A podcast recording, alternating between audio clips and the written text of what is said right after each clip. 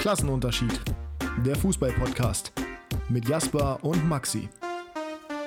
Qual fue el equipo del régimen? Und mit diesem Zitat von äh, Juan Laporta, dann umgedreht von Real Madrid. Herzlich willkommen zur nächsten Episode von Klassenunterschied. Wir sind heute wieder da.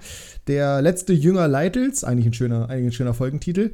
Und gleichzeitig der, ja, ich sag mal, der, der geknickte Werderaner, der sagt, ja, auch mein, mein Team ist ein Team des Regiments. Herzlich willkommen, Jasper. Hallo. Guten Vormittag. Hallo. Regiment, Senat passt doch mehr oder weniger zusammen, oder? Wie kommst du jetzt Also- auf Senat? Werder, Senat, Bremen. Ach so, oh Gott. Das Team ja, des gut, die Senats. Kurve habe ich ja. jetzt nicht bekommen, ja. Da habe ich schon gemerkt, ganz, ganz Ja. schwierig auch gewesen. Aber äh, de- dein Verein, so, so gesehen, äh, man könnte jetzt auch sagen, dass dein Verein Barcelona ist, aber ich würde sagen, die, die Präferenz geht schon noch Richtung Werder, oder? Ja, auf jeden Fall. Also, nach Werder kommt erstmal lange nix und dann kommt Barca und dann kommt Bilbao äh, und danach. Und dann eigentlich kommt Newcastle, hallo. mehr. Ja, Newcastle, ja, stimmt. Die so, sind auch auf dem aber dritten ich bitte Platz. dich. Was ist, denn, was ist denn hier los? Ja, ähm, kann ich auch verstehen, finde ich gut. Ähm, ich bin der festen Überzeugung davon, dass uns dieses Thema noch längerfristig beschäftigen wird. Aber das war ja jetzt auf jeden Fall eine ordentliche Bombe, die da gedroppt wurde. Wir reden heute so ein bisschen darüber. Wir haben aber dazu noch ein bisschen Bundesliga-Talk. Wir haben natürlich unsere Hot Takes, die wir abarbeiten, reden aber auch über den, ja, ich sag mal, Meisterschaftskampf in der Bundesliga, bei dem wieder einer sich als dummer herausstellt. Und wobei eigentlich sind ehrlich dümmer. zwei als, ja, als noch dümmer, weil beide sind ziemlich doof aktuell, ehrlich gesagt. Und dazu werden wir natürlich wieder über Kickbase reden und haben auch unsere erste Kategorie, die wir aber ein bisschen hinten anstellen. Das sind die Game Changer dabei. Ähm, ich hatte eins unserer beiden Teams in meinen Hot Takes mit verankert. Wir können aber schon mal spoilern. Folgt uns gerne auf Instagram, wenn ihr diese Hot Takes sehen wollt oder eure Hot Takes abgeben möchtet, damit wir hier drüber reden, wie gut ihr denn wart oder eben auch nicht. Mein Hottake am Sonntag zu Werder Bremen gegen Freiburg ist nicht aufgegangen, denn es war nicht das torreichste Spiel des Spieltags. Zwar das torreichste Spiel des Sonntags, aber nicht des Spieltags. Und ähm, dementsprechend ist es gar kein Problem, sowohl über die Partie, also dein Verein, als auch über meinen Verein, nochmal gesondert zu reden. Und wir fangen mit deinem an, weil deiner Erstligist ist. ja, wie lange noch ist die Frage? Nein. Oh Ähm, Gottes Willen, ja, okay. Also äh, dein Statement ist Ole Werner raus, ansonsten Abstieg. Nee, ganz sicher nicht. Ähm, Aber ich bin froh, dass wir am Dienstag aufnehmen und nicht äh, Sonntagabend oder Montag früh, weil da war ich noch bei 177 Ruhepuls, würde ich sagen, äh, nach dem Spiel. Ja, Es ist nämlich, äh, ja, ich komme mir ein bisschen doof vor, weil ich jetzt das dritte Mal nach dem Heimspiel dasselbe sage, aber es ist eine Niederlage, die absolut unnötig ist. Äh, ich habe gerade nochmal geguckt, XG-Wert von Freiburg 0,6. Ui. Ähm, ja, die hatten, also Bremen hat fast nichts zugelassen, ohne jetzt selbst zu glänzen, muss ich auch sagen, aber hat fast nichts zugelassen, musste natürlich auch darauf hoffen, dass Freiburg keinen Supertag erwischt, weil die individuelle Klasse ist natürlich ganz klar auf Freiburger Seite. Aber sie hatten wirklich einen schlechten Tag erwischt, äh, waren ziemlich träge, wie ich fand, gerade in der ersten Halbzeit auch. Und ja, dann gehst du in Führung kurz nach der Halbzeit, äh, drängst auf 2-0, also das 2-0 war deutlich näher als der Ausgleich und kriegst dann, da- das ist Boah, das, findest du? Ja, das 2-0 war näher als der Ausgleich, ja. Auf jeden Fall kriegst du in der, also du kriegst aus dem Nichts das 1-1, das ist das billigste Ja. Gegentor, was ich seit langer Zeit gesehen habe. Das ist ein langer Ball von Flecken, eine Kopfballvorlage oder ein gewonnenes Kopfballduell von Höhler. Und dann, also wie frei Soloy da zum Schuss kommt und der Schuss ist nicht mehr gut. Nein, nein, nein, nein. Ah, okay, äh, erzähl erstmal weiter, aber da würde ich vehement widersprechen, jeweils. Aber mach erstmal weiter. Äh, sieht Pavlenka auch nicht gut aus, mal wieder. Ähm, so, dann steht es 1-1 und dann kriegst du vier Minuten später, Parallele zum Hoffenheim-Spiel auch zu Hause, äh, das 2-1, äh, wo Soloy sehr frei zum Flanken kommen kann, überhaupt kein Druck auf ihn ist. Höhler setzt den Ball perfekt mit dem Kopf ins lange Eck. Ähm, ja, und dann steht es auf einmal 2-1 und danach äh, ja, ist Bremen auch nicht mehr viel eingefallen, muss man sagen. Da war das im, im letzten Drittel dann auch nicht mehr ganz so konsequent. Äh, Aber nichtsdestotrotz, äh, du hattest trotzdem vieles unter Kontrolle. Und äh, ja, jetzt, jetzt sitzt man hier nach der neunten Heimniederlage. Wieder die meisten der Liga, wie immer. Ja, Ähm, gut, du hast, es, du hast es vor der Saison schon vorher gesagt. Ja, es ist zu Hause, es äh, holst du nichts als Bremer. Und es ist aber anders als in der Abstiegssaison, wo du weißt, okay, wenn du 1-0 hinten liegst, ist das Spiel verloren. Ähm, es ist, sie spielen nicht schlecht, aber sie belohnen sich nicht, äh, wenigstens mit einem Punkt.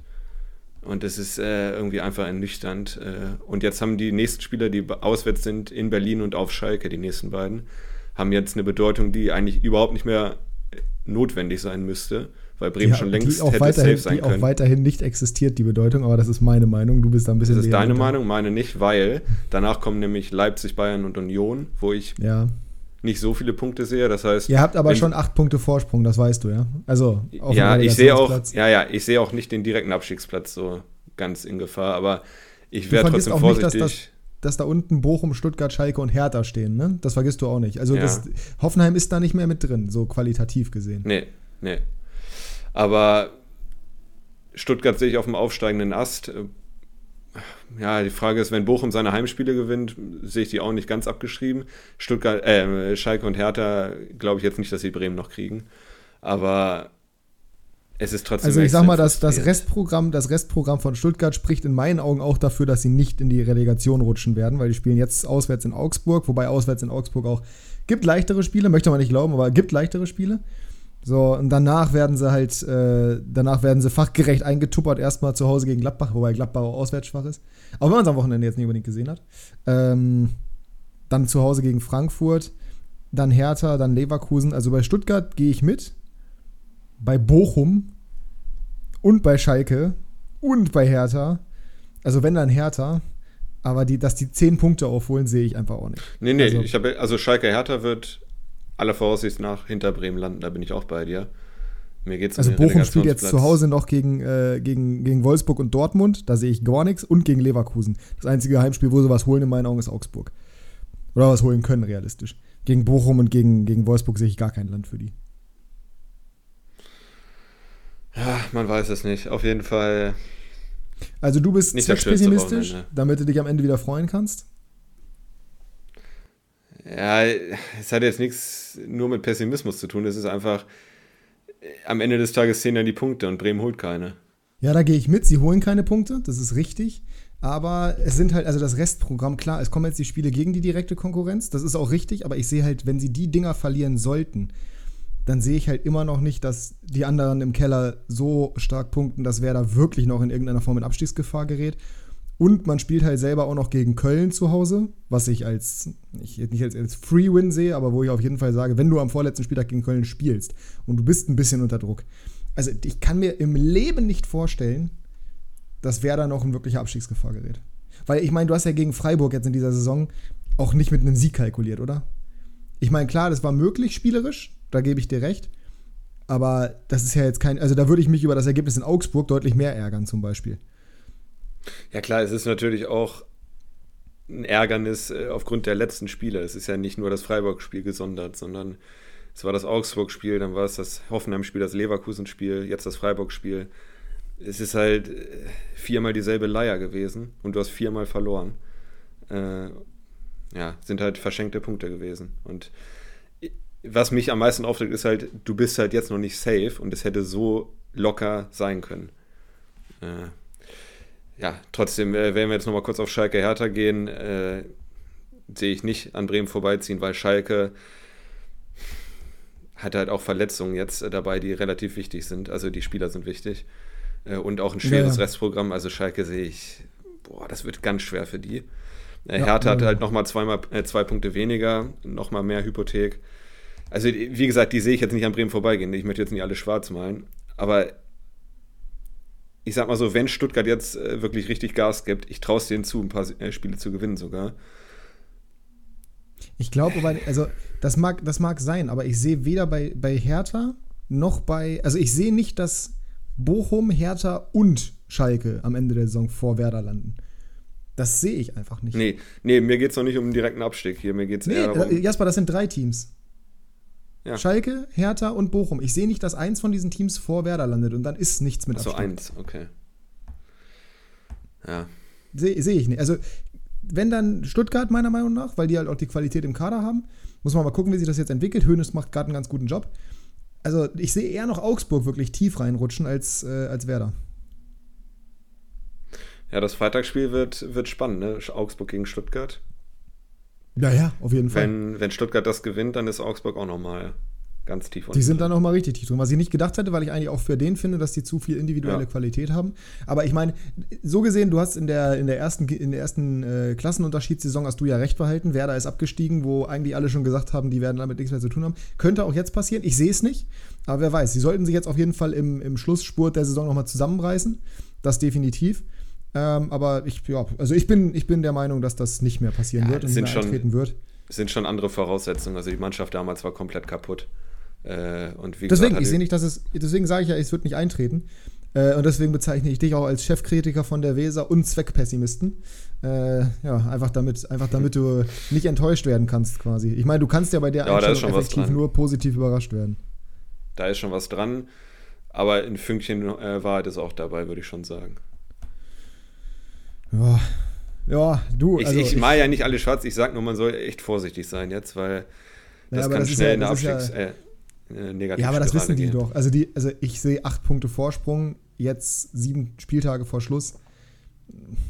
Sehe ich nicht als gefährlich.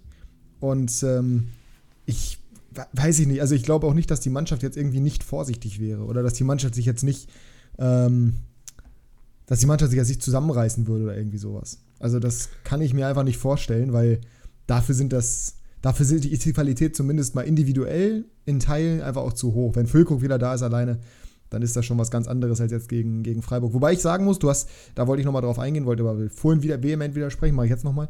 Du hast gesagt, dass Werder deutlich näher dran war am Tor. Aber Werder hatte auch den Fallrückzieher, glaube ich, da von Philipp und mehr war es doch auch nicht. Also sie hatten eine Chance. Nee, da waren noch ein paar Halbchancen dabei. Also ich sage nicht, die hätten das 2-0 machen müssen, ganz klar. Okay, äh, dann okay. Mir geht es eher darum, dass Bremen am Drücker war und von Freiburg nichts kam. Ja, die haben, die haben Luft geholt dann für die, für die fünf Minuten, wo sie dann stark waren. Ja. Ähm, ich würde auch vehement widersprechen bei dem Tor von Scholloy, weil das ist kein billiges Tor. Das ist top. Es, es ist billig, so, weil es ist halt ein langer Ball verlängert und dann macht Scholloy das Ding rein. Aber das ist von Scholloy schon, das ist schon allerhöchste Fußballkunst. Also sich so zu drehen, die Orientierung zu behalten, die Balance zu behalten, das Ding aufs Tor zu bekommen, mit dem ersten Kontakt, ich finde, da kannst du auch Pavlenka kaum einen Vorwurf machen, weil das halt auch nicht aus weiter Distanz irgendwie ist und er muss sich ja auf ganz viele verschiedene Faktoren einstellen. Er weiß ja auch nicht, ob er direkt abschließt. Also ich fand da, ich habe da jetzt keinen Fehler von Pavlenka gesehen in irgendeiner Form. Das Ding musst du halt vorher verteidigen. So, du darfst Höhler da gar nicht so ins Kopfball kommen lassen und du darfst Scholler nicht den Platz lassen, unabhängig davon, dass er es dann gut macht. Ich sehe das zweite Tor als deutlich vermeidbarer. Weil das zweite Tor ist einfach, du hast schon gesagt, also Höhler in der Mitte ist schwer zu verteidigen im Kopfballduell. So, und setzt den Kopfball perfekt, da kannst du nichts gegen machen, großartig. Aber die Flanke mit so wenig Gegnerdruck zuzulassen, das ist das, was ich ja. kritisieren würde. Ne, das ist, äh, ja, das darf dir nicht passieren. Aber gut, am Ende äh, verliert Werder das Spiel. Ich habe bei mir, deswegen war ich kurz am Anfang irritiert, ich habe bei mir 1,56 XG zu 0,85 XG äh, für Werder.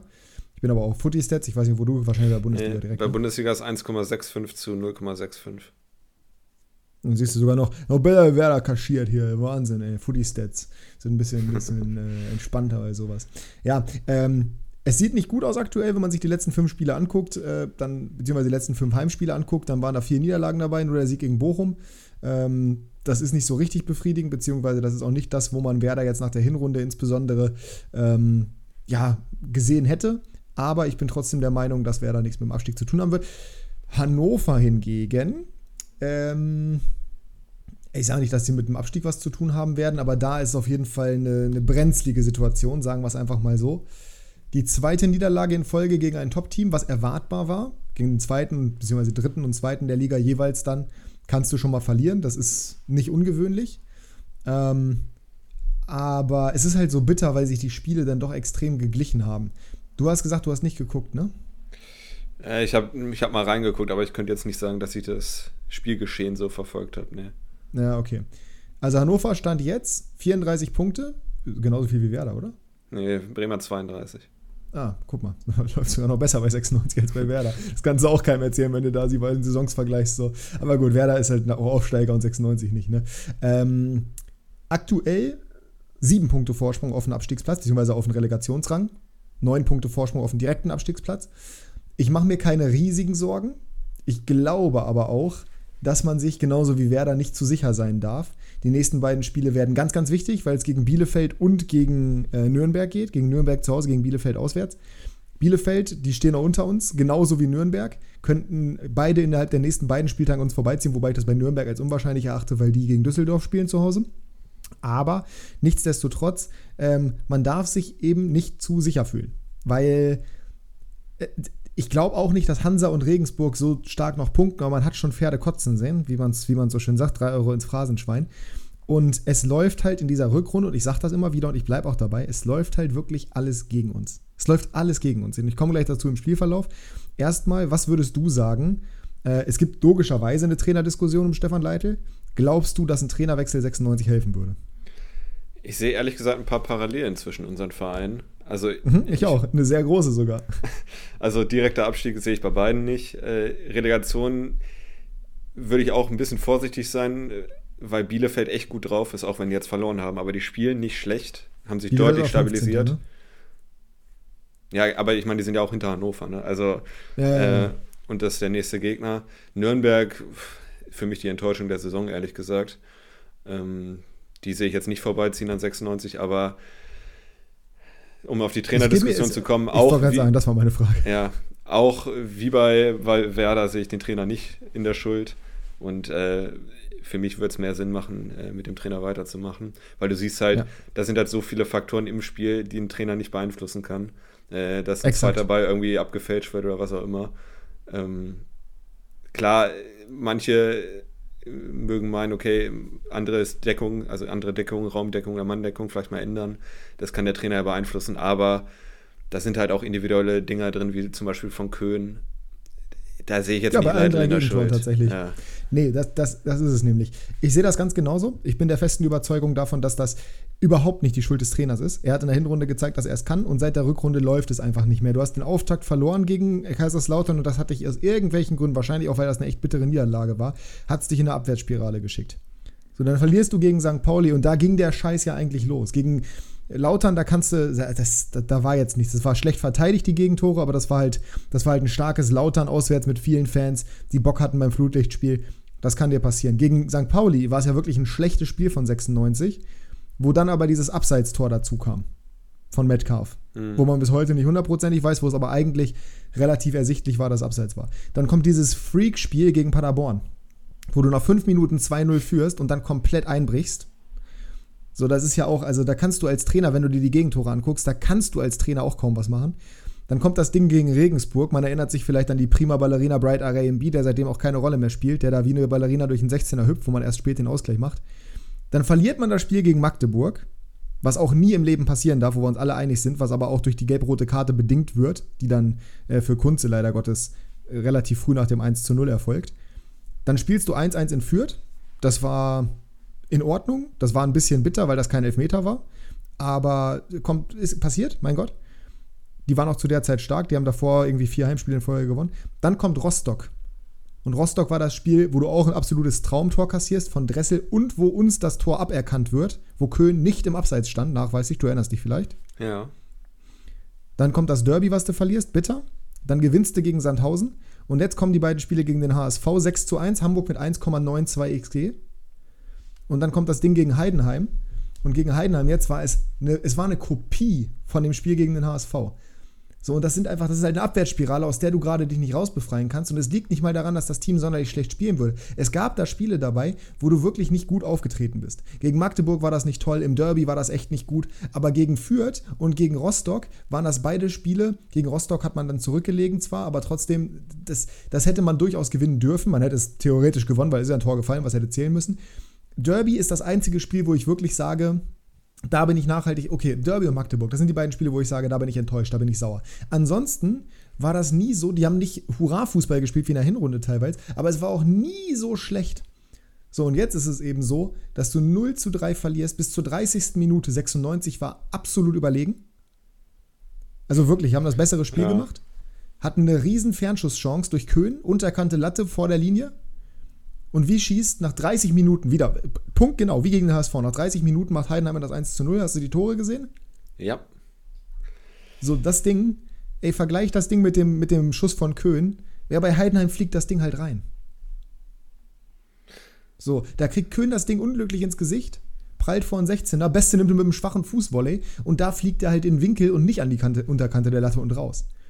So, und das ist halt das Glück, was du auch hast, wenn du, das ist, also Glück ist irrational, ist klar, aber das ist das Glück, was du hast, wenn du oben stehst. Und das andere ist das Pech, was du hast, wenn du unten stehst. Wenn man sich die anderen Tore anguckt, auch wenn es dann schon 3-0 stand, als es die beiden anderen Chancen von 96 gab. Aber eins, von, eins gegen eins von Kleindienst, gut, das würde ich mit dem Elfmeter gleichsetzen, weil Kleindienst in meinen Augen der beste Stürmer der Liga ist. Elfmeter haben wir verschossen. So, und dann der Kopfball von Phil, der auf der Linie geklärt wird.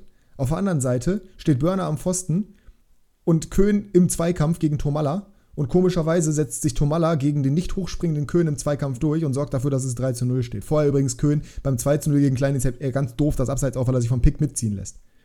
Also individuelle Fehler, dreimal Köhn, dummerweise jetzt in dem Fall. Ich will gar nicht zu viel Bashing machen, weil er leider offensiv trotzdem der beste Mann bei uns war. Aber du hast 1,76 XG zu 1,26 und verlierst das Spiel 3 zu 0. Das kann eigentlich nicht sein. Ja, genau, ja. das kann eigentlich nicht sein, aber das ist ja ganz häufig so. Und das ist eben das, was bei 96 aktuell so schwierig ist und wo ich halt sage, was soll denn der Trainer jetzt irgendwie daran machen? Gegen den HSV waren es jetzt zumindest hier laut, äh, laut Footy-Stats, wo ich gucke, 1,92 XG zu 0,89 XG. Wenn du das 2-1 verlierst, kräht da kein Hahn nach. Du verlierst es aber halt 6 zu 1. Ja. ja. So, und das, das geht halt die ganze Zeit schon so ähm, in der Rückrunde. Und ich bin halt, ich, ich, ich sträube mich halt dagegen, da zu sagen, dass du dem Trainer in irgendeiner Chance ähm, Schuld geben kannst. Ja, ich, ich bin da bei dir, ja. ja. Ja, ich sehe es auch nicht. Und ich weiß jetzt nicht, wie das Restprogramm ist, außer Bielefeld-Nürnberg. Äh, man spielt noch zu Hause gegen den, äh, nee, auswärts gegen den KSC. Das ist auch nicht ganz so einfach, wie mhm. wir wissen. Liebe Grüße an Marvin Wanicek, treuer Hörer dieses Podcasts. Dann äh, zu Hause gegen Darmstadt. Oh, ja.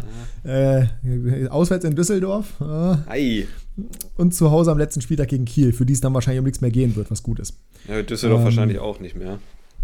No, die sind aktuell die rasieren ne? jetzt richtig, ja.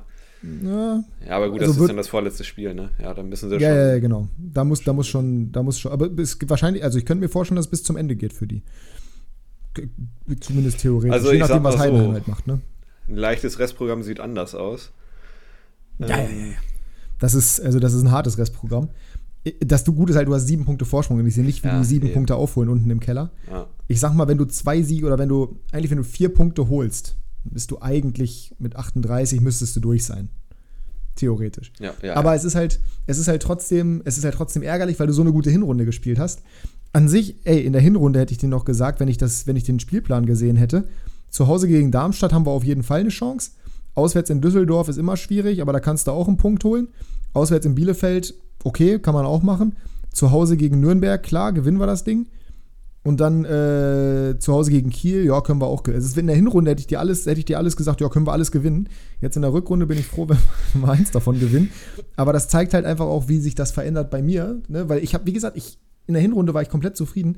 Und spielerisch sehe ich auch jetzt, also es gibt Schwächen und die Mannschaft lässt nach und es gibt teilweise Entscheidungen, die ich auch nicht ganz verstehe. Aber die Schuld beim Trainer zu suchen, verstehe ich einfach nicht, weil das ist halt, ich habe das ja schon ganz oft gesagt, die Definition von Wahnsinn immer das Gleiche machen, anderes Resultat erwarten, immer den Trainer zu entlassen und die die Schuld mal irgendwo anders suchen, sehe ich halt nicht. Ich glaube auch, dass äh, an Leitl weiter festgehalten wird. Es wurde jetzt natürlich von den Medien und von den Fans teilweise auch, wie das halt eben so ist, gehört dazu, wurde schon wieder viel Stimmung dagegen gemacht.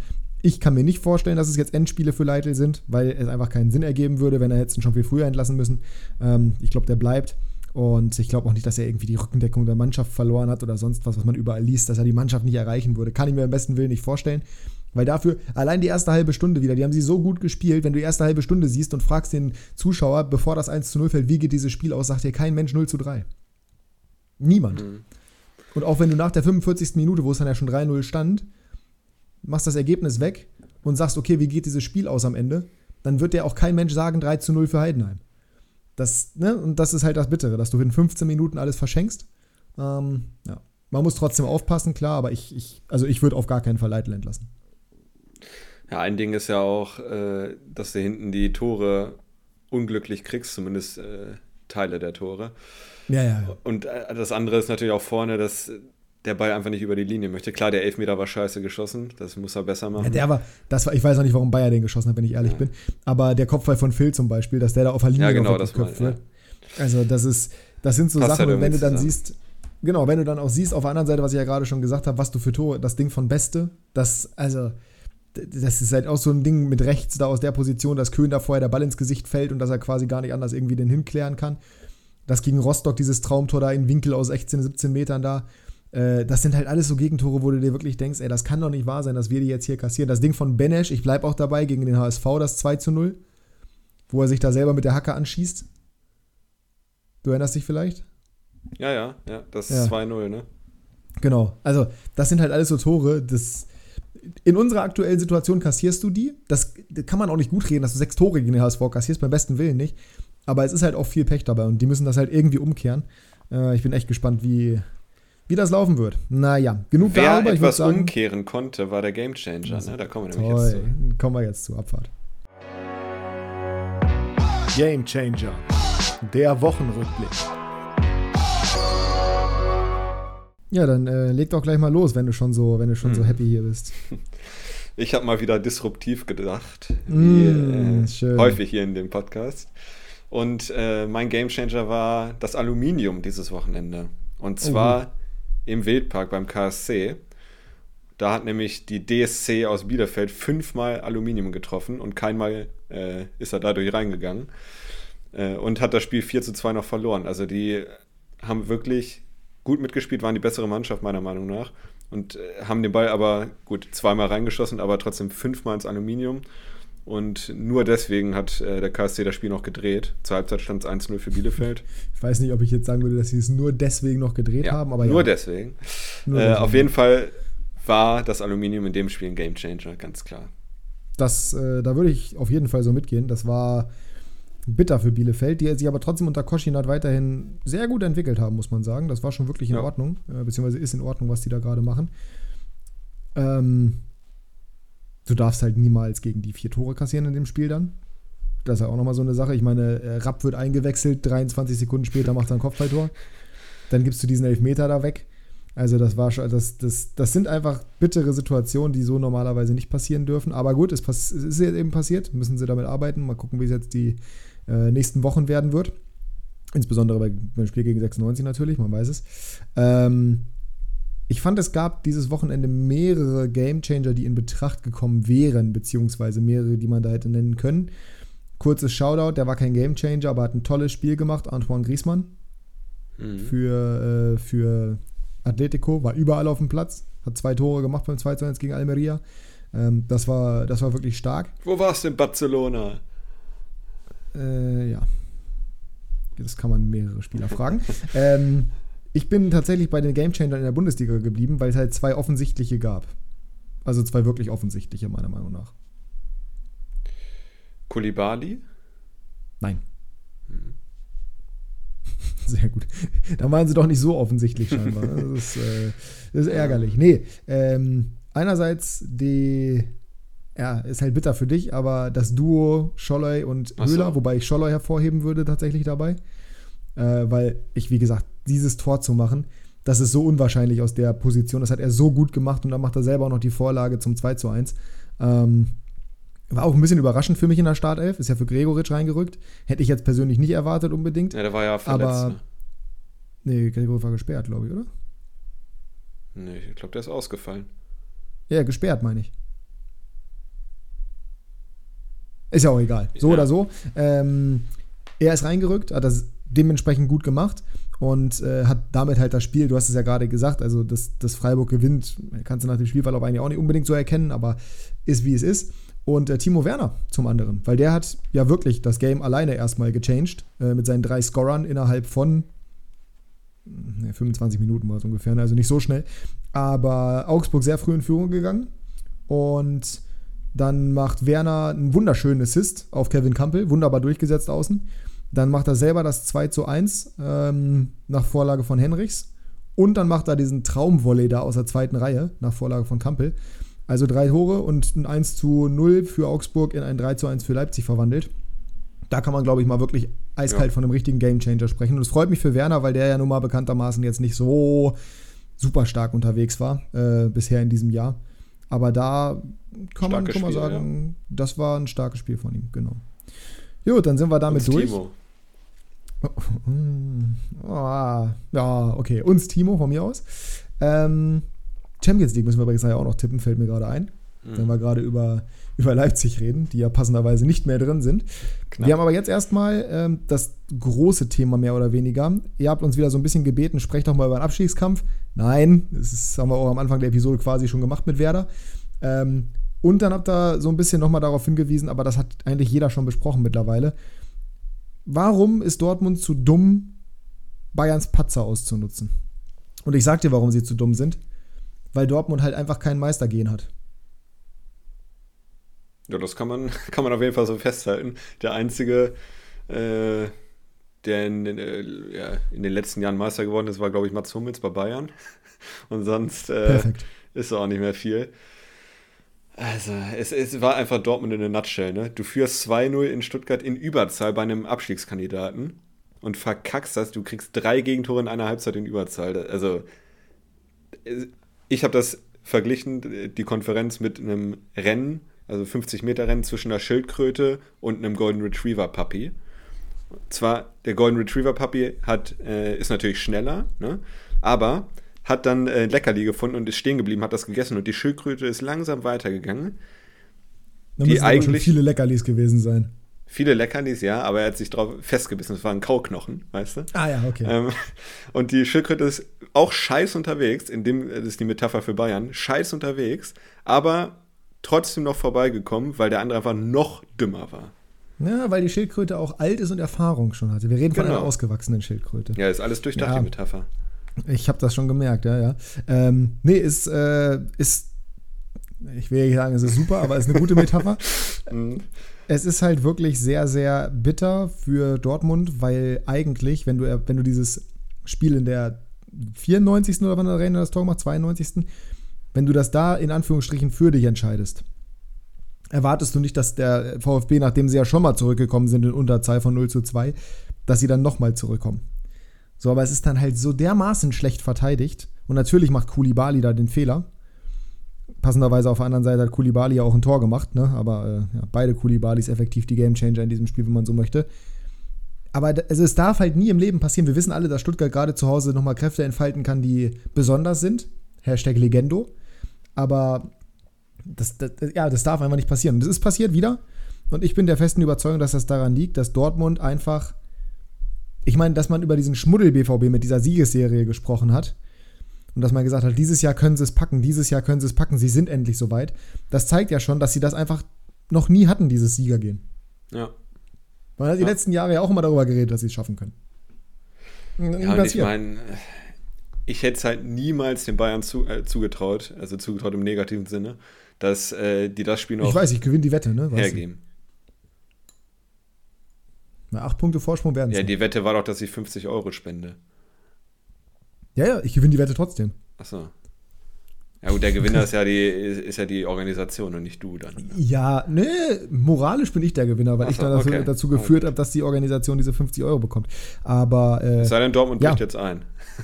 aber gut. Das, äh, das könnte natürlich theoretisch auch sein, glaube ich aber ehrlich gesagt nicht dran, weil die nächsten Gegner zumindest mal machbar sind. Jetzt zu Hause äh, gegen. Frankfurt. Boah, ja, genau, und dann auswärts in Bochum. Also das, das kann man machen, letzte beiden Spieltage unter anderem gegen Augsburg noch. Also ja. ich würde mich nicht wundern, wenn sie es nicht holen würden, aber ich glaube schon daran. Hm.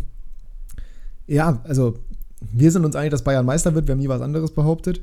Wir haben auch nie an was anderes geglaubt. Ich glaube, wenn ein Team Bayern noch stoppen kann, dann ist es tatsächlich nicht Dortmund, sondern Leipzig. Und Leipzig hat acht Punkte Rückstand. Ja, also, also es wird ich glaube, das würde ich auch ausschließen, ja. ja. Oder Union doch noch. Wobei, ey, hätten die gegen, ey, überleg mal, hätten die gegen Bochum gewonnen, hätten sie jetzt 54, dann wären es nur 5 Punkte. Also dann, ne? Hätte ich auch nicht mehr dran geglaubt, aber es wäre zumindest ja, ein Riesenschritt Richtung Champions League nochmal. Ja, das ist richtig. Da, äh, das ist so, dieses Rennen um die Champions League ist so spannend. Und ich finde es Wahnsinn, dass Leverkusen mittlerweile auf Platz 6 ist. Es ist so, es ist so Obwohl sie nicht gewonnen haben am Wochenende, ja. Ja, wenn du dann, wenn du siehst, wo die vor der Saison standen, äh, was heißt vor der Saison? vor der Rückrunde, 17. Ne? Vor der Rückrunde, genau. Und jetzt sind die mittlerweile einfach Sechster und spielen so eine Bombenrückrunde, weil Florian wird wieder da, sagen wir es wie es ist. Äh, das ist schon, das ist schon cool. Ja. Wobei es echt spannend wird, wer da Platz 7 holen wird, ne? Immerhin ist mal Spannung, das ist auch ganz schön. Auch, ja gut, im Europa war ja oftmals Spannung, ehrlich gesagt, aber ja, das ist richtig. Um die Meisterschaft halt in der Bundesliga nicht. Was auch spannend ist, ist das Thema, was wir vorhin angesprochen haben, beziehungsweise was diese Episode eingeläutet hat. Und keine Sorge, jetzt kommen wir doch endlich dazu.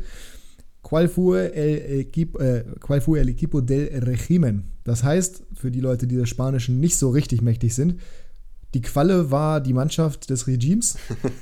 ähm, Ja. ich weiß nicht, welcher Spieler von Barca die Qualle genannt wurde, aber du wirst es mir sicherlich sagen können. Nee, keine Ahnung. Okay, gut. Ich hätte jetzt Busquets gedacht, weil er so lange Geräten hat, wobei. Ach so, vom hat aktuellen Kader? Geräten. Ja, ja, ja. La Medusa. La Wer Medusa. könnte das sein? Ja, also vom optischen her wahrscheinlich Busquets. Freundlich, ja, sehr gut. Ähm, Lange Glieder. Ja. das Thema ist eigentlich eins, worüber wir beide uns nie unterhalten dürften, weil ähm, du immer relativ entspannt bist, was Barca angeht und ich mich da mehr reinfuchse, glaube ich, als du. Hast du überhaupt mitbekommen, was da passiert ist? Ja, ich habe das, du hast mir das Video heute geschickt. Ich weiß, ja. dass es da irgendwie Stunk gab. Äh, aber ich habe mich aktiv vor ein paar Wochen entschieden, das überhaupt nicht zu verfolgen. So, da, das ist doch gut, dass wir heute drüber reden. Perfekt. Allerdings soll die Stunde äh, heute sowieso mit anderen Themen auch noch gefüllt werden, von daher ist nicht so dramatisch. Ja, das ist mir zu doof, ehrlich gesagt. Ja, aber jetzt ist es ja, also ja, aber Real hat halt gerade schon einen guten Konter gefahren. Für die Leute, die es nicht mitbekommen haben, also insbesondere du auch, angefangen hat das Ganze mehr oder weniger damit, dass Barca letzten Sommer äh, Körper, Seele und alles weitere auch verkauft hat. Ähm, dafür, dass sie Das in irgendeiner Form wettbewerbsfähig sind. Das hast du mitbekommen, genau. Ähm, jetzt gab es ja die ganze Zeit diese, diese Saga schon um Gavi, bei dem man nicht weiß, okay, kann er registriert werden? Wie ist das? Spielerverkäufer, eigentlich dürfen sie nichts registrieren, bliblablub, wobei Laporta ja sagt, okay, das wird schon alles funktionieren. Fabrizio auch. Ähm, Fabrizio auch, ja, gut. Ja. Also, dass sie dann glauben, dass sie alles versuchen werden, das glaube ich auch. Aber wie das wirklich dann ausgehen wird, wie viele Spieler sie wirklich verkaufen müssen, ob sie dann noch irgendwas anderes holen können, das sei jetzt mal dahingestellt. Ähm, Spanischer Meister werden sie auch, obwohl sie aktuell eingebrochen sind, so ein bisschen von den Leistungen her. Da bin ich mir auch hundertprozentig sicher. Und das war ich ja schon seit Wochen. Mm, Real hat dann sich auf die Seite der La Liga gestellt. Die La Liga hat nämlich Ermittlungen angestellt, weil der FC Barcelona oder dem FC Barcelona vorgeworfen wurde, Zahlungen an den ehemaligen Schiedsrichterpräsidenten ge- überwiesen zu haben, in Höhe von, ich glaube, 1,5 Millionen Euro. Äh, Barca hat jetzt gesagt, nee, nee, das war alles rechtmäßig. Äh, das waren Beratungsleistungen, die aber ganz normal sind, irgendwelche Analysen und bla bla bla ist ein Gerichtsverfahren, wo Real dann gesagt hat, wir werden in unserem legitimen Interesse, also aus rechtlicher Perspektive, uns da auch mit einschalten, weil wir natürlich unsere rechtlichen Interessen wahren wollen. Und das hat diese Schlammschlacht so richtig eröffnet. Und dann wurde jetzt quasi von Laporta gesagt, ja, äh, das ist ja alles Wahnsinn, was Real hier macht. Und äh, das ist eine Mannschaft, die in der Vergangenheit immer wieder bevorteilt wurde, äh, die eigentlich auch hier das, eh, oder El Equipo del Régimen ist, also die Mannschaft ähm, des Regi Regimes effektiv. Und das spielt nicht auf die aktuelle Regierung nur an, weil, also Madrid ist der Hauptstadtclub, ist alles klar. Das spielt so ein bisschen Richtung Franco-Diktatur. Für die Leute, die sich mit der Franco-Diktatur nicht so auskennen, informiert euch gerne mal darüber. War jetzt, ja, war jetzt nicht die schönste Zeit in Spanien, würde ich mal sagen, ne? Das äh, kann man so unterschreiben. Er Ich wollte ja, dich nur mit reinholen. Er war ja gut befreundet mit Hitler. Das äh, sagt, glaube ich, das schon sieht man. vieles aus. Das sieht man, das sieht man auch in diesem Video. Ihr könnt es euch angucken. Also auf Real Social Media Kanälen wurde dieses Video auch unkommentiert einfach nur gepostet. Ich weiß noch, als ich in gestern Madrid gewohnt habe, äh, das Grab von Franco ist auf so, einem, auf so einer Erhöhung, auf so einem Berg und das war so eine Pilgerstätte geworden, dass sie den dann verlegt haben, wohin. Das, das ist mein Input zu Franco. Ja, sehr gut. Ähm, ist, also, ist auf jeden Fall eine, eine ich wollte gerade, also eine, negativ schillernde Figur der spanischen Geschichte. Und äh, wie gesagt, insbesondere die faschistischen Züge waren bei ihm halt auch extrem mit dabei. Und ja, Barca hat das halt quasi so hingestellt, als ob Real jetzt hier irgendwie eine Franco-Nähe gehabt hätte. Was ich nicht beurteilen kann, weiß ich nicht. Aber Real hat auf jeden Fall mal kurz äh, den, den Rasierer rausgeholt und hat sich entschieden, gegen den Strich zu rasieren. Und hat einfach die gesamte Historie von Barcelona und dem Verein Barcelona so ein bisschen aufgearbeitet, wo man dann explizit auch sieht, wie nah der Verein dann doch Franco war, der das Stadion geweiht hat, der Ehrenmitglied von Barcelona ist, der dreimal ausgezeichnet wurde, der sehr nah war und gegen den in Anführungsstrichen Santiago Bernabeu oder in dieser Zeit der legendäre Präsident Bernabeu ähm, auch erstmal ordentlich kämpfen musste, weil es hat 15 Jahre gedauert in dieser Zeit, bis Real Meister werden konnte. Und deswegen stellt Real halt diese Franco-Nähe von Madrid, also von sich selber, so ein bisschen in Vergleich mit dem, was bei Barca eigentlich abging zu der Zeit, die eigentlich ja als ja, autark sind sie nicht die Region, aber sie wollen ja gerne eigenständig sein, Katalun äh, Catalunya, ähm, die man da mal ja eigentlich nicht vermuten würde, sage sag ich jetzt einfach mal so.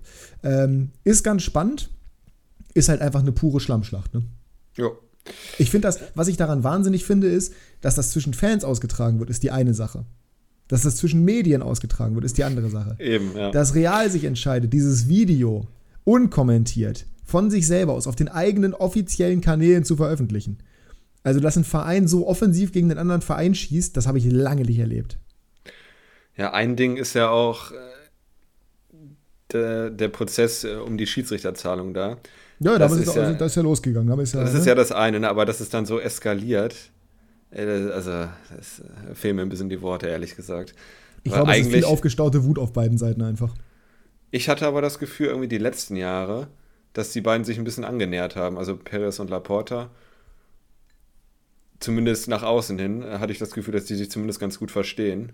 Äh, aber ich glaube, das ist jetzt auch ein bisschen äh, zerschnitten. Also, wenn es so war, dann ist es jetzt nicht mehr so. Ja, ja. Nee, also ich hatte gerade nach den Mourinho-Jahren und Guardiola-Jahren, wo die Rivalität ja auf dem Peak war, zumindest in diesem Jahr, Jahrhundert. Danach hatte ich das Gefühl, jetzt in den letzten Jahren, zumindest seitdem Laporte auch wieder da ist, äh, dass das ein bisschen geglättet war. Bartomeo war auch, ja gut, das war ein absoluter Kasper, aber äh, zumindest die Beziehung zu Real war damals meiner Meinung nach ganz intakt. Äh, aber jetzt, also das, mal sehen, was Ja, da von ist- Barca jetzt kommt, aber. Wie gesagt, ich glaube, es ist viel angestaute Wut bei Barca halt so ein bisschen die Situation, in die sie sich selber reinmanövriert haben, weil die finanzielle Situation des Vereins ja immer noch eine absolute Katastrophe ist, muss man ja einfach so sagen. Mhm. Und auf der anderen Seite halt Real, die ähm, ja das Ganze mit angesehen haben, gleichzeitig aber auch die deutlich erfolgreichere Geschichte jetzt haben oder die erfolgreichere, das erfolgreichere Team in den letzten Jahren waren, weil man kann jetzt über La Liga reden, aber Champions League hat Barca seit 2015, glaube ich, nie mehr gewonnen. Ne? Ja. Ähm, das ist schon alles, das, also ich glaube, da ist auf beiden Seiten einfach so ein bisschen angestaute Wut. Einerseits bei Barca halt, weil es bei Real verhältnismäßig gut läuft im Vergleich in der Zeit jetzt, auch gerade finanziell gesehen hat sich Real ja sehr erholt. Und auf der anderen Seite ähm, sagt Real halt, meine Fresse, das kann doch so nicht weitergehen. Nicht, dass Real auf dem Moral High Horse sitzen würde, die haben auch ordentlich was dazu beigetragen, jetzt, dass dieser Konflikt so eskaliert ist. Aber ich bin natürlich auf Seiten Reals in dem Fall, einfach weil ich auch finde, dass dieses Video so ein eiskalter Schlag ins Gesicht war. Und das wirklich so aus dem Nichts. Also, das, wie gesagt, stell dir mal vor, 96 würde öffentlich irgendwie so ein Video, was, was mit Faschismus zu tun hat, gegen Braunschweig irgendwie posten. Also nicht, dass es sowas geben würde. Ja, da könnten sie doch das Video gab. schalten, wie Hitler die deutsche Staatsbürgerschaft in Braunschweig bekommen hat. So, da könnte man das machen. Nein, aber, aber ja, stell dir mal sowas vor. Stell dir mal vor, Real würde sowas machen. Äh, Quatsch, 96, ja, fast das gleiche Niveau. Ähm, die Das ist jetzt meine, mein Liga, absolutes Bauchgefühl, äh, dass das aber auch irgendwie mit der spanischen Kultur zusammenhängt. Also die Deutschen sind, glaube ich, zu unemotional dafür. Ich glaube, das schaukelt sich schon. Ah, Ja, aber spanisches Aber dann- Temperament okay, ist aber- manchmal schon ein bisschen. Ja. Ja, ist richtig, ist richtig, ist richtig, ist richtig. Aber selbst, aber selbst bei Milan gegen Inter würde mich sowas überraschen. Also ich finde einfach, das, sind, Ja. das ist so eine Grenze, so eine magische, die normalerweise nicht überschritten Ja, ich wird. hätte es Hab aber ehrlich gesagt bei. Real auch nicht gedacht. Ja, eben, deswegen ja. Deswegen finde ich es ja so krass. Aber das, äh, ja, fand, wollte ich auf jeden Fall mal kurz drüber reden. Ähm, inhaltlich, wie gesagt, äh, kann man sicherlich, kann man sicherlich auf beiden Seiten Fehler finden, definitiv. Und ich habe einen ganz schönen Kommentar darunter gelesen, beziehungsweise ich fand den ganz gut, äh, dass das ziemlich, ist, also ist auf Spanisch gewesen, ich versuche jetzt sinngemäß zu übersetzen, ähm, sehr hässlich, dass sowohl Real als auch Barca sich jetzt hier anschicken, wirklich die dunkle Geschichte oder die dunklen Seiten des spanischen Fußballs und der spanischen Geschichte nochmal hervorzuholen in 2023. Muss nicht sein. Bin ich auch der Meinung. Aber Ja, give it the tea. Ich bin, ich bin, also irgendwie, ich dürste gerade danach. Da kann ich mich schön von 96 ablenken. Ja, wenn, wenn das hilft, ist natürlich gut. Äh, ich würde sagen, so einen richtigen Gewinner gibt es daraus nicht, ne? Aus der ganzen Noch nicht. Mal, Situation. mal, abwarten, Noch was in nicht, dem nee. Gerichtsprozess rauskommen wird. Also, ich sag mal, die Runde ging jetzt klar an Real mit dem Video. Mal sehen, wie Barca jetzt in der nächsten Runde antworten wird. Aber die Runde mit dem Vorwurf von Laporta und jetzt der Antwort einfach nur als Video und einfach nur diese Frage, die er ja selber gestellt hat, ne? Qual fue el equipo del régimen? Ähm, einfach nur wieder zurückgestellt. Boah, das war schon, also ich fand das Video schon, hast du es dir ganz angeguckt? Ja. Ich fand's schon, ich fand's schon stark und auch mit diesem Zitat von Santiago Bernabeo, der selber gesagt hat, äh, wenn das die, wenn, wenn das die Mannschaft, äh, derjenige, der sagt, dass das hier die Mannschaft des Regimes ist, äh, dessen Vater will ich auf den Kopf scheißen oder sowas, irgendwie sowas wortwörtlich übersetzt. Ähm, das zeigt schon ganz gut. Also ich, zumindest zu der Zeit hat sich Real jetzt nicht unbedingt Regime nah gefühlt. Aber du, ähm, lange Rede, kurzer Sinn, sportlich gesehen sind beide Mannschaften aktuell auf einem Level, das, auf dem sie jetzt zumindest letztes Jahr mal nicht waren, weil Barca halt deutlich abgeschwächt war im Vergleich vorher. Und äh, jetzt gerade ist Barca in der Liga absolut dominant, auch wenn die letzten Ergebnisse nicht so toll waren. Real ist weiterhin international. Aller Wahrscheinlichkeit nach ziehen sie da morgen ins äh, Halbfinale der Champions League ein schon wieder. Das ist schon fußballerisch auf einem Level, das wir jetzt länger nicht mehr hatten. Was schön ist, dass es wieder da ist. Aber inhaltlich und in den Hintergründen, da brodelt es auf jeden Fall ganz schön ordentlich. Äh, mal sehen, wann da die nächste Explosion kommt, beziehungsweise wie die nächste Runde halt eben ausgehen wird, wie gesagt. Was ich noch kurz fragen möchte, weil das Thema jetzt ja auch wieder heißer wurde in den letzten Tagen. Messi zurück zu Barca, wie siehst du das Ganze? Also, ich kann es verstehen, wenn sie sich bemühen. Ich halte es sportlich. Also, ich bin nicht 100% überzeugt, sagen wir mal so. Er kann dem Team natürlich noch weiterhelfen, aber du änderst dann halt wieder die Ausrichtung des Teams. Du hast jetzt gerade ein Team, wo du wirklich was aufbauen kannst mit den jungen Leuten rund um, um Lewandowski vorne. Das zerstörst du dann halt wieder. Ne? Ich weiß nicht, es kann gut gehen, klar, aber die Frage ist halt auch, wie lange. Also ein oder zwei Jahre höchstens, würde ich sagen. Ich, ich weiß es nicht. Also klar. In meinen, in meinen Augen müsstest du jetzt, weil du hast mit Lewandowski, wie alt ist Lewandowski? 34? Ja, ich glaube. Du hast mit Lewandowski schon einen alternenden, nicht alten, aber alternden Stürmer vorne drin. Ja. So, der hat sich auch gut eingefügt, der spielt eine gute Saison, aber spielt jetzt nicht auf dem Level, wie man es vielleicht gedacht hätte. Aber ist, ist jetzt keine Haaland-Performance die Saison bisher von ihm. Ja, vor allem aktuell, das ist schlecht. Vor allem aktuell nicht, genau. Und ähm, wenn du da jetzt noch Messi dazu setzt, dann hast du zwei Altstars da drin, die auf jeden Fall nicht mehr über Jahre hinweg das machen werden. Ich glaube, wenn du jetzt um Lewandowski vorne ein jüngeres Team hinten auf sich auf seine Qualitäten offensiv verlässt, auch wenn das gerade nicht richtig funktioniert. Und vorne halt eben und mit, also nicht, dass ich Barca hier irgendwie ne, irgendwas gönnen würde, aber wenn du das aufbauen würdest gerade und sagen würdest, gut, wir sorgen jetzt dafür, dass wir den Rest des Teams richtig schön fertig machen und wenn es dann soweit ist, holen wir uns nochmal einen jungen Stürmer, um den was dann bauen oder holen, was, weiß ich, was deren Plan ist. Vielleicht wollen sie ja wirklich Haaland, auch wenn ich das finanziell nicht, nicht kommen sehe. Aber mal sehen, was sie dann machen oder wen sie dann holen. Das könnte ich mir deutlich besser vorstellen, als wenn du jetzt noch Messi dazu holst, der sicherlich in seinen Momenten sportlich was beitragen kann, definitiv. Aber was hat er denn auf der größten Bühne jetzt gemacht, in der Champions League zum Beispiel gegen Bayern? Da war jetzt von Messi nicht so richtig viel zu sehen, nee. sage ich mal. Und da das Risiko einzugehen, quasi wieder einen Rückschritt zu machen, Rückwärtssalto, Eben, das, das, wäre für, das wäre für gerade für die Barca-Fans oder für Leute, die das neutral sehen, wäre das natürlich aus Nostalgiegründen allein schon super geil. Absolut bin ich komplett dabei. Aber aus Barca-Perspektive würde ich es nur aus nostalgischen Gründen machen und auch nur, wenn er sich unterordnet in der Rolle. Und das wird Messi halt nicht machen. Du musst halt das gesamte System ändern und du machst halt, wie ich gerade schon gesagt was du auch gerade bestätigt hast, du machst halt einen Rückschritt in deiner Entwicklung und das kannst du nicht wollen. Das kannst du nicht wollen. Ja. Also ich sehe, ich sehe auf keinen Fall Lewandowski und Messi in einem Team zusammen aktuell, weil du könntest natürlich auch Messi auf die Lewandowski-Position stellen und ihn nach hinten ziehen ein bisschen. Aber ich meine, da müsste Lewandowski gehen nach einem Jahr wieder. Und, ich, äh, sehe Messi eher, ich sehe Messi eher als Achter, wenn ich ehrlich bin. Ja, aber. Also als Zehner-Achter, also, der halt nicht mit nach hinten arbeitet, bekanntlich. Xavi wird aber nicht Pedri oder. Also gut, Pedri ist sowieso gesetzt. Ich glaube nicht, dass er Gavi rausnehmen wird. Oder Gavi spielt halt links vorne dann. Ich hätte jetzt eher gesagt, dass die im Mittelfeld, ja gut, Frankie ist halt noch da, ne? Aber ich hätte jetzt eher gesagt, dass Pedri auf der 8 neben Messi spielt und Gavi dahinter als Sechser. Boah. Du, ich weiß es nicht. Ne? Ich, mir, mir ist auch völlig dann egal. Dann sehe ich eher also, De Jong auf der 6. Äh. Und Gavi außen vorne links. Kann auch sein, ja. aber dann ist eigentlich nicht genug offensiv. Na, wobei doch, es, es, geht. Aber, also, ist ja auch völlig egal. Ist ja aktuell nur Zukunftsmusik. Ich persönlich würde es nicht, nicht machen. Ähm, ich glaube auch nicht, das Ziel von Barca ist, die Champions League zu gewinnen. Und auch wenn Messi und Lewandowski zusammen funktionieren könnten, ich sehe trotzdem in keinerlei Hinsicht, dass die irgendwie einen Titel holen. Weil Lewandowski arbeitet nicht mit da hinten, oder siehst du das anders? Arbeitet er mit nach hinten? Nee, nicht ausreichend. So, und Messi schon mal gar nicht. Und wenn du dann genau wie bei, bei, bei PSG zwei Leute vorne hast, die das nicht machen, ja. ich sehe also ich sehe es nicht. Ich also ich, ich, kann, ich kann Barca verstehen, dass sie es machen wollen, einfach um die Story schöner zu beenden, sagen wir mal so. Aber dann, ich weiß, es wird ihm auch nicht gerecht, wenn man dann sagt, okay, wenn Messi kommt, dann verkacken sie es, aber es, ich sehe es halt nicht nein, zusammen mit Lewandowski. Von, ja, keiner redet von Verkacken, aber wie gesagt, du hättest dann letzten Sommer das machen können, als sie auch Lewandowski geholt haben, um zu sagen, gut, wir, wir, wir greifen jetzt nochmal richtig an auf die Champions League von mir aus, auch wenn es da wahrscheinlich nicht gegangen wäre während der Vertragssituation bei PSG. Aber dann sagst du halt, okay, alles klar, wir greifen jetzt nochmal richtig an und wir gehen jetzt mit allem, was wir haben, auf die Champions League und versuchen oder hoffen, dass Messi in seinem, in seinem WM-Jahr, dass er nochmal richtig ballt. Aber den jetzt mhm. zu holen nach diesem Also der hat tolle Scorer, aber das ist die League A. Das ist. Das sehe ich, sehe ich sehe es einfach nicht. Also von daher macht's bitte, Barca. Holt ihn bitte. Holt ihn, um, um Gottes Willen, holt ihn zurück.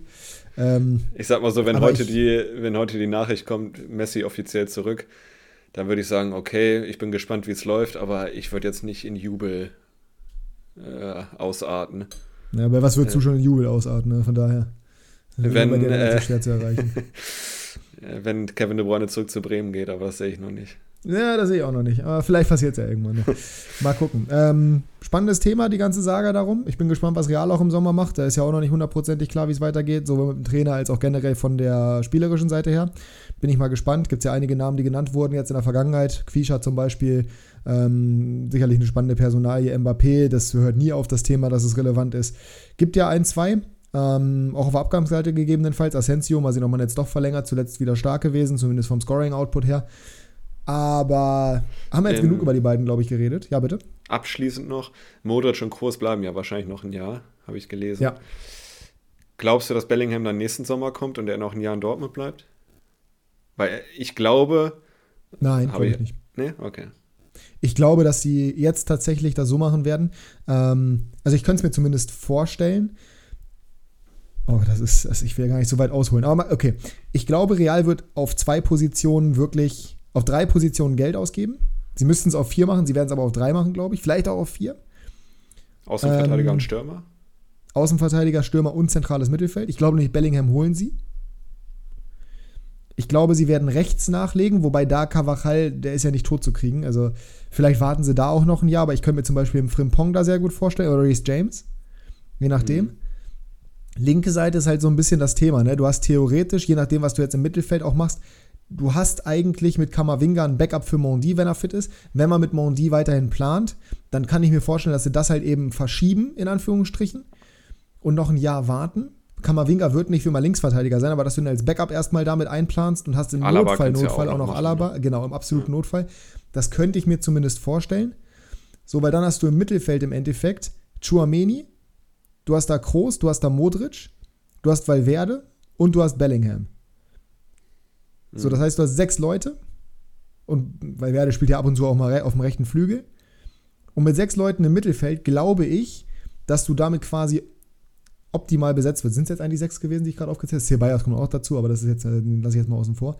Aber ich würde auf jeden Fall ein Starter-Mittelfeld sehen mit Bellingham, Valverde und Kroos. Oder halt eben Chuameni auf der 6. Du könntest nachladen bzw. variieren mit eben Modric. Du könntest variieren ähm, mit Kamavinga theoretisch. Du könntest mit Valverde, den könntest du wie gesagt auf den Flügel ziehen. Also ich sehe nicht, dass die Bellingham nicht holen, weil sie mit den beiden verlängert haben, weil ich auch glaube, dass deren Spielanteile weniger werden werden. Weniger werden werden ist schön, ne? Und offensiv ist halt die Frage. Also eigentlich brauchst du, du brauchst, du brauchst einen Backup-Stürmer. Ja. So, du brauchst irgendjemanden, den du im Zweifel ins Zentrum stellen kannst oder auf dem Flügel. Ich glaube ehrlich gesagt, dass sie so einen variablen Spieler holen. Äh, ich glaube nicht an Quisha, das kann ich mir nicht vorstellen. Ich könnte mir sowas wie Leao vorstellen. Weil den kannst du im Zweifel auch ins Zentrum Mhm. stellen. Den kannst du als Stürmer spielen. Es gibt ja mehrere Namen, die man da reinwerfen könnte bei Real. Ähm, wer dann wirklich Klar. kommt, ist die andere Frage. Also gl- glaubst du denn, also es gibt ja zwei Szenarien. Einmal, du holst einen absoluten Top-Stürmer. Nein, Aber- nicht machen. Ja, ne, ich glaube, das ist noch ein Jahr zu früh. Wen auch? Ähm, oder du holst halt einen, der das Potenzial hat, Weltklasse zu spielen, der sich aber ein bisschen hinter Benzema orientiert oder halt mal auf den Außen spielt, wie Leao zum Beispiel. Genau. Und ich sehe halt keinen Weltklasse-Stürmer, den sie holen könnten, einfach. Wen? Ja. Also, lass uns gerne mal kurz überlegen, noch, bevor wir jetzt gleich zu unserer letzten Rubrik hier gehen, beziehungsweise unsere Hottakes müssen wir noch besprechen. Wir müssen uns beeilen. Wir wollen das heute ein bisschen kürzer halten, eigentlich. Ähm, wen, welchen Stürmer gäbe es, den Real holen könnte? Ja, nicht viele, die auf dem Markt sind zumindest. Also Harry Kane, weiß ich jetzt nicht. Na, Harry Kane ist ja auch wieder der Stürmer, das ist halt nicht diese Mischposition. Kunku geht zu Chelsea, beziehungsweise würde sich sicherlich nicht hinterordnen wollen. Ja. Wurde auch, glaube ich, noch nie mit Real in Verbindung gebracht, deswegen kann ich mir das auch nicht vorstellen. Es gibt, es gibt Jonathan David vielleicht, Jonathan David. Aber eigentlich auch nicht das, das ist eigentlich auch nicht das Level, auf dem Real sich meistens Da würde ich eher. Leao holen. Ja, Ja, genau. Leao wurde halt auch schon in Verbindung gebracht. ja der, der passt. Ich würde mich jetzt auf Leao festlegen.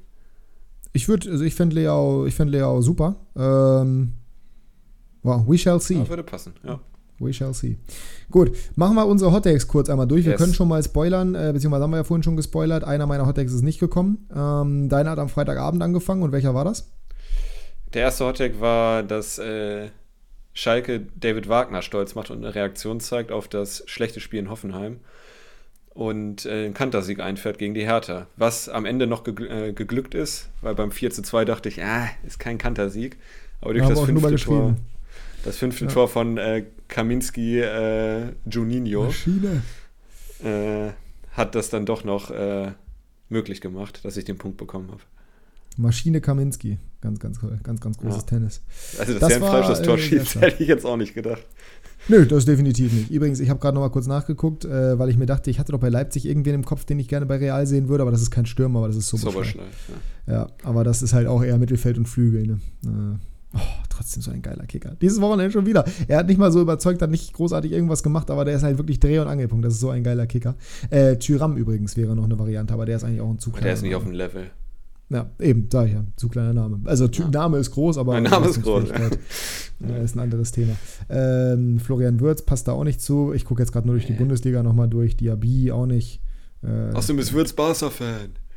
ist er? Ja, Diaby aber ich glaube eher, dass er zu Bayern geht. Ja, das glaube ich auch. Oder in die Premier League. Ähm, gut, das war dein erster Hottag. Da hast du direkt mal einen Punkt geholt, dank der Maschine Kaminski, wie bereits gesagt.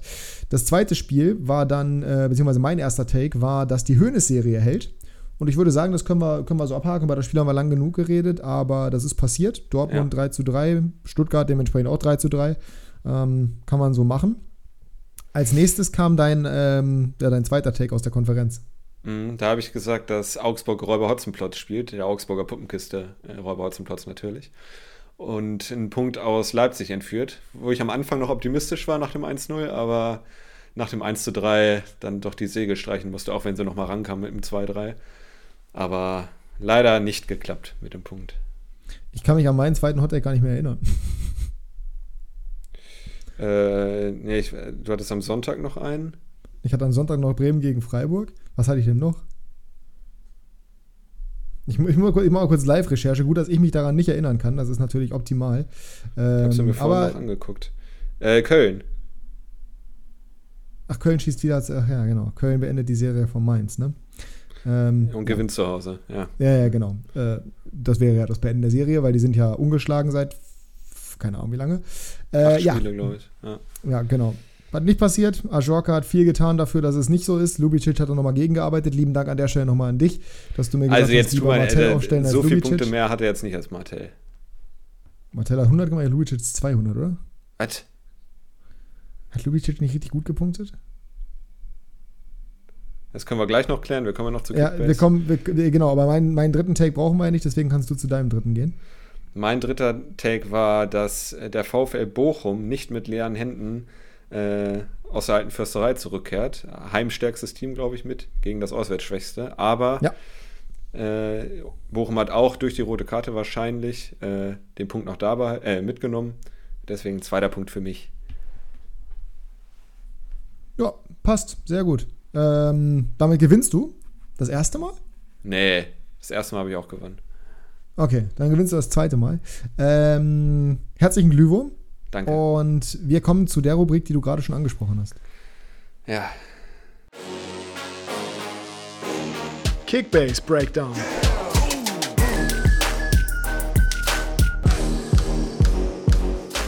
Ja, das war ein Wochenende, das ähm, mit vielen Fehlentscheidungen meinerseits einherging. Allerdings muss ich sagen, dass es zumindest mal nicht so schlimm war wie bei dir in der zweiten Liga. Das Mhm. muss man fairerweise so sagen. Ähm, in der, ja, in, in unseren Ligen tatsächlich generell war das eigentlich ziemlich in Ordnung, was ich da gemacht habe. Da kann ich mich jetzt nicht so großartig drüber beschweren. Einziges, was ich da gemacht habe, ist, ähm, in der ersten Liga Kramaric nicht aufzustellen, der unerwarteterweise ein Tor gemacht hat gegen die Bayern und dementsprechend ordentlich gepunktet hat. Aber 965 Punkte. Es war ein, ich habe ja den, den Sieg der Liga sowieso abgeschrieben und auch dieses Mal hat Janis mir wieder gezeigt, warum das sowieso absolut unrealistisch ist, dass man auch nochmal drankommt. Er ist jetzt 3000 Punkte vor mir, genau 3000 Punkte tatsächlich. Äh, das werde ich in den letzten sieben Spieltagen nicht mehr aufholen. Aber es war, also, wenn, wenn bei Bayern jemand trifft, dann ist es natürlich Pavard. So, da macht Guerrero noch die Vorlage da kurz vor Schluss. Und dann macht Werner den Doppelpack und die Vorlage. Also, das hat mich schon alles ganz, ganz gut gebrochen. Ähm, ja, ich äh, habe es wie gesagt abgeschrieben, aber war trotzdem ganz zufrieden. 965 ist in Ordnung, dafür, dass ich halt Kramaric nicht aufgestellt habe. Ähm, hätte aber trotzdem noch besser laufen können. Insbesondere einen Strich durch die Rechnung haben mir halt die Bayern gemacht, weil sowohl Sané als auch Cancelo nicht so gut gepunktet haben, wie ich es erwartet hätte gegen Hoffenheim zu Hause. Man lernt nie aus, sag ich mal. Man lernt nie aus. Ich hatte einen durchschnittlichen Spieltag mit 735 Punkten. Ist okay, fünfter Platz liest sich ganz gut. Allerdings Christian mit 400 Punkten mehr äh, rückt jetzt ein bisschen auf. Hm, und er hat Kimmich noch, im Kader. Naja, hat nur 600 Punkte Rückstand auf mich. Das ist noch nicht durch. Ähm, hätte ich mir ein bisschen anders vorgestellt vor dem Spieltag. Aber noch bin ich vorne, alles gut. Äh, aber ich hatte jetzt auch keinen High-Performer. Also Coman mit einer Vorlage. Ja, dann, das war es dann auch mit richtig guten ne? Punkten. Ne? Ja, genau, Tikus war noch ganz gut. Aber danach war dann auch nicht mehr so viel Gutes dabei, ehrlich gesagt. Ja. Deswegen ich dachte durchschnittlich. Ja am Anfang, ja. Ich weiß nicht, ob du das Spiel gesehen hast, aber äh, ich habe ja am Anfang gedacht, dass Dürki eine absolute King-Performance hinlegen würde, weil der offensiv stark war, defensiv viel geblockt, aber nur 68 Punkte gegen Bochum. Ja, ich sag mal, ähm, ich halte es für nicht komplett unwahrscheinlich, dass auch Jonas dir nochmal gefährlich werden könnte, also Sinja. Mit Kolomuani, mit Alea, mit Würz, mit Guardiol, mit Sosa, mit Upa. Wenn die mal zünden, dann auch richtig. Ähm, hat auch ein, zwei Krücken im Team.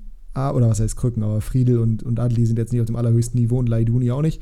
Aber da sehe ich noch nicht vorbei. Bei mir war es halt bitter am Wochenende, dass dein geliebter Plasma Patrick, also Niklas Süle, nicht gespielt hat, ähm, weil er verletzt ja. ausgefallen ist. Äh, ich habe jetzt aber Gnabry dazu geholt. Damit bin ich ganz zufrieden. Äh, der wird wahrscheinlich nicht spielen, deswegen muss ich ihn wieder verkaufen. Aber er war auf dem Markt, dann habe ich mir gedacht, gut, machst du das mal.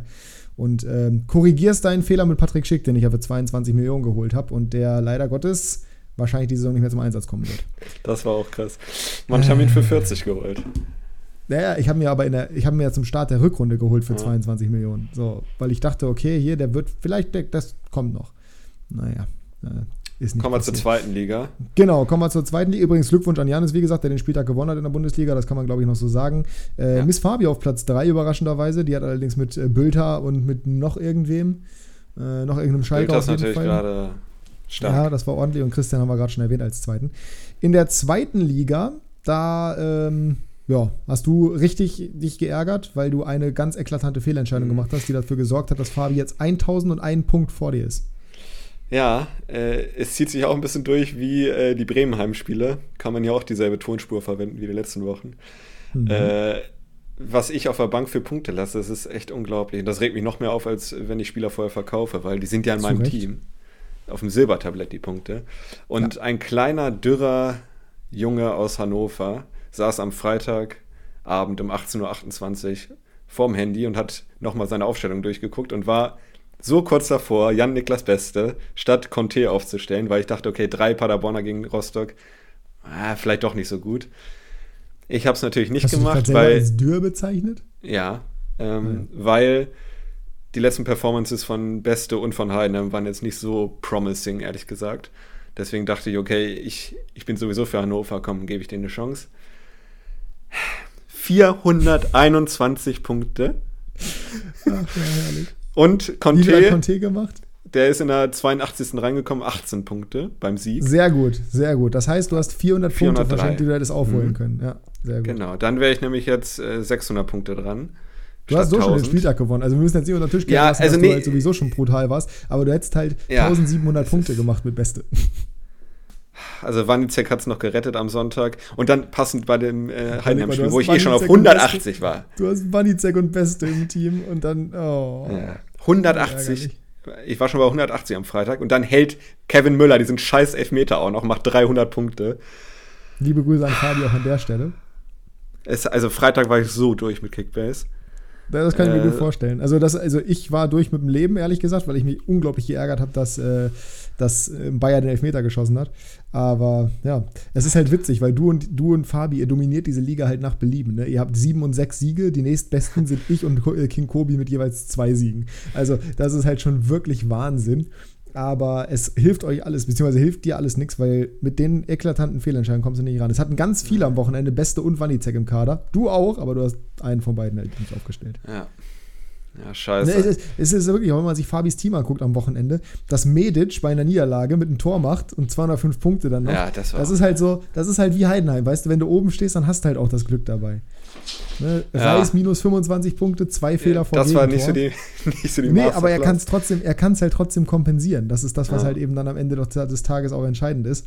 Ähm, Paccarada doch 97 wieder- Punkte bei einer Niederlage, das ist schon brutal. Ich hatte es schon wieder überwunden, aber jetzt treue ich doch meinem Nuller-Spieltag hinterher am Anfang, wo ich 900 Oh ja. Punkte hatte. Ja. Das wäre jetzt, dann wäre ich 100 Punkte dran, das wäre ja so eng. Das wäre Ich kann so. dir die Punkte leider, glaube ich, nicht mehr freischalten. Äh, nee, ist auch richtig so. Ich habe es im Urlaub verkackt. Weil ich dachte, um 20.30 Uhr ist Anpfiff und nicht 18.30 Uhr. Da war ich nicht mehr auf zweite Liga gepolt. Ja. Ja, sehr, sehr ärgerlich. Also, das war wirklich ein scheiß Wochenende, was äh, Bremen und Kickbase anging. Aber, also, Kick, ich habe gewonnen. Ich will jetzt nicht äh, um Kopf und Kragen reden hier, aber es war trotzdem sehr ärgerlich. Ja, also mein Spieltag war dafür auch völlig in Ordnung. Also ich habe in meiner anderen Liga, äh, in der zweiten Liga habe ich Beste, da habe ich den Spieltag auch gewonnen. In der Liga hier 903 Punkte und das mit meinem Gurkenteam. Das ist völlig in Ordnung. Rese und Skripski haben da den Großteil daran gemacht. Ähm, da, kann ich, da kann ich mit leben, was ich jetzt auf jeden Fall gemacht habe. Ich habe Kempe gekauft, der wird früher oder später hoffentlich wieder starten für Darmstadt. Wenn er nicht startet am Freitag, verkaufe ich ihn direkt wieder, mache ein bisschen Minus, aber dann behalte ich doch Appelkamp. Der aber jetzt zuletzt zweimal auf der Bank saß, was ich nicht verstehen kann, was mich tierisch aufregt. Ähm, deswegen werde ich den jetzt verkaufen. Den habe ich ja im Winter nochmal gekauft, das zweite Mal. Hat auch zwischenzeitlich echt gut performt, aber mittlerweile ist es wieder so, der punktet entweder gar nicht oder verkaufen. spielt halt auch gar nicht. Der hat die letzten, der hat die letzten vier Spiele wurde der halt jeweils nur eingewechselt. Ja, Ne? und außerdem läuft es ja bei äh, Düsseldorf, deswegen, ich glaube nicht, dass er jetzt reinkommt. Ja, genau. Und das ist, das ist echt ärgerlich, deswegen da Kempe. Ähm, mal gucken. El Hankuri werde ich noch verkaufen. Äh, dann, dann, dann passt das eigentlich alles auch. Ähm, El Hankuri muss ich tatsächlich nicht verkaufen, weil der ist verletzt. sich. Ich habe mir jetzt äh, Schuhen geholt. Äh, da muss ich dann vor jedem Spieltag entscheiden, Schuhen oder Heuer Fernandes. Da werde ich dich jeden Spieltag fragen. Was haben haben jetzt deine Schuhe exakt mit deinem, was haben jetzt denselben- deine Schuhe mit deinem, äh, mit deinem Kickbase zu tun? naja, okay. Ja, ich Exakt denselben Punkteschnitt. Nächsten Spieltag, gegen wen geht's da? Ja, Hamburg spielt gegen St. Pauli. Pauli. Da würde ich wahrscheinlich dann Paderborn spielt gegen Sandhausen. Das heißt, ich würde Schuhen aufstellen. Äh, Darmstadt, ne? Nö. Schuhen spielt bei? Darmstadt. Ah, hm. gegen KSC. Dann würde ich Schuhen aufstellen. Ja. Ich war bei Elias. Ich war bei, Okay. Wie heißt der Elias Hut? Hut, Ja. ja. Äh, sehr gut. Nee, dann sind wir damit durch. Und uns Jetzt bleibt nur noch noch. das Tippen. Genau. Wir kommen erstmal zur Champions League. Mhm. Da geht es am heutigen Dienstag los. Die Ja, heute spielt er auf schon Dienstag. Real, ne? Ja, äh, wobei, weiß ich gar nicht. Ja, du, ja, weil du vorhin meintest morgen, aber ich glaube, die spielen heute, ne? Die spielen heute, tatsächlich. Real heute gegen äh, Chelsea. Ich habe es durcheinander, letzte Woche haben die Mittwoch gespielt, so rum war es. Ja. Äh, Real gegen Chelsea, auswärts an der Stamford Bridge, Hinspiel 0 zu 2 für Real. Was sagst du? 1 zu 2. Ich sag 1 zu 3. Genau wie letztes Jahr. Neapel gegen Milan. 1-0 im Hinspiel für das- Milan. Jetzt gegen Neapel auswärts. Weiterhin, äh, ja, ein sehr enges Spiel, allerdings jetzt wieder mit Victor Osimhen, der dabei ist. Mhm. Also Milan ist ja gerade der Angstgegner von Neapel ein bisschen. Ein Ich, bisschen ist gut. ich glaube 1-1 äh, und Milan geht ins Halbfinale. Ich sag 2-1, Elfmeterschießen und Milan geht ins Halbfinale. Mittwoch, Tag der Wahrheit. Inter gegen Benfica. 1 zu 1. Ah, Und Inter im schon, Halbfinale. ja, ja, hätte ich auch gesagt, 1-1. Und Bayern gegen Manchester City. Auch 1-1. 2 zu 3. Uh. Äh, Also gut. dementsprechend die Halbfinals Mailand Derby. Und City Ja, gegen und? Real. Uh. Hala Madrid. Ich wurde auf einem, ich äh, benutze ja kein Twitter mehr mittlerweile, aber ich wurde auf einem Beitrag markiert, wo es dann hieß, äh, ich hasse ja Menschen, die äh, Fan von einem Fußballverein sind, aber dann als zweiten Verein noch bla bla bla haben, also Real, Manchester City oder sonst wen, wo ich mir dachte, ey, also ich bin seit 2004 oder so aus meinem Cousin, habe ich darin geprägt, dass ich Real gut finde. Was kann ich denn jetzt dafür? So, sag mal. Naja. Und weiterhin übrigens, das nochmal zur Klarheit hier, ich bin kein Fan von Manchester City. Ich bin nur im Meisterschaftskampf für die und jetzt aktuell, gut, im Meisterschaftskampf ist Newcastle nicht drin, aber äh, ich bin nur im Meisterschaftskampf für City. So, in allen anderen Belangen bin ich da absolut kein Gegen Liverpool oder au- auch gegen Arsenal jetzt? Gegen Arsenal auch für, für City. Okay. Also, ich würde Arsenal aber deutlich mehr gerne als Liverpool. Das ist ein anderes Thema. Da ist es mir relativ egal, tatsächlich. Also, wenn Arsenal Meister wird, dann freue ich mich. Choken, Arsenal. ja. Na, die choken gerade ziemlich leider. Wir gehen zur Bundesliga und da könnte der VfB richtig choken nach den guten Ergebnissen jetzt zuletzt gegen den FCH auswärts. Damit geht's los und du fängst an zu tippen. Weißt du, ob Berisha wieder fit wird? Nee, aber das kann ich mal kurz nachgucken parallel noch. Die Sekunde haben wir. Dementsprechend würde ich den Tipp anpassen. Er sollte wieder da sein, ja. Dann sage ich 1 zu 1. Ich habe ein ganz blödes Gefühl. Naja, ich will eigentlich auf Stuttgart tippen, aber ich habe ein ganz blödes Gefühl. Glaube, Augsburg wird sich damit retten. Final. Wobei Final auch ja hart ist, ne? Wobei 32 Punkte, ja gesagt, reichen. Ich glaube, Augsburg gewinnt 2 zu 1. Okay. Bochum-Wolfsburg, ich fange an. Ähm, ich habe schon gesagt, Bochum zwar zu Hause, klar, aber Wolfsburg, wenn sie international mal ran wollen, müssen sie. 1 zu 2 für den VfL. 1 zu 1. An der Kastropper. Hertha gegen Werder, du fängst an. Mhm. Komm, nein, hör auf, hör, hör auf, wirklich jetzt. Denk an den Dreierlachs. Ja, aber es ist Trainereffekt. Ach, was für ein Trainereffekt, der war schon dreimal da. Ja gut, das Stadion wird natürlich grün-weiß sein, deswegen 2 zu 2. 2 zu 0 Hertha. Äh, Sag mal, äh, 2-1 Hertha. Arschloch. Nee, du hast schon getippt. 2-2. Ah, Ich will jetzt grad- ich will wirklich mal überlegen. Tippe ich jetzt ernsthaft auf Hertha? Ja, nur Ich wegen Trainerwechsel. Werder. 1-2. Ja, 1-2 Werder. Hoffenheim gegen Gölle. Ich will auch nicht, dass Werder nochmal unten reinrutscht, ehrlich gesagt. Das machen wir mein Plädoyer vorhin für den SVW. Hoffenheim gegen Köln. Ich fange an. Mm, 3 zu 1 für die TSG. 2 zu 1 für die TSG. Ich habe 31 zu 0 eingetragen. Perfekt. Ähm, Mainz gegen Kramaric die Bayern. 30 Tore. Ähm, Also bricht die Serie, ist die Frage. ja, ich, Thomas ich fürchte, sie bricht, aber es wird knapp äh, 1 zu 2. 0 zu 5. Ah, ja, ähm, Borussia Dortmund gegen Eintracht Frankfurt. 3 zu 2. Ich hätte anfangen müssen. Ähm, 3 zu 1. 3 zu 2. Freiburg gegen, Fre Freiburg gegen Schalke, da kannst du jetzt gern wieder anfangen. 3 zu 1. Ich glaube, Also mit den Verletzten von Schalke auswärts in. Freiburg. Äh, 2 zu 0. Leverkusen gegen Leipzig. Schönes Spiel um Uh. 17.30 Warum ist das nicht das letzte Spiel? Warum kann das unterhaltsame Spiel des Sonntags nicht das letzte Spiel sein, wenn alle schon müde sind? Naja. Boah, das ist das ist 2-2. Mhm. 4-4. Ich will ein Feuerwerk. Mhm. Ähm, ist ja völlig egal, welches, wobei ist nicht egal. Ich bin in der Liga bin ich tatsächlich sogar aktuell Zweiter mit einem Punkt Rückstand. äh, 2-2. Glaube ich daran, dass Leipzig das nicht gewinnt. Und Kunku ist wieder da? Leip äh, Leverkusen spielt auch am Donnerstag in Belgien noch. Ja.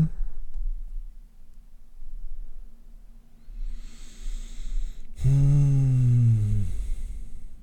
2 zu 3 für Leipzig.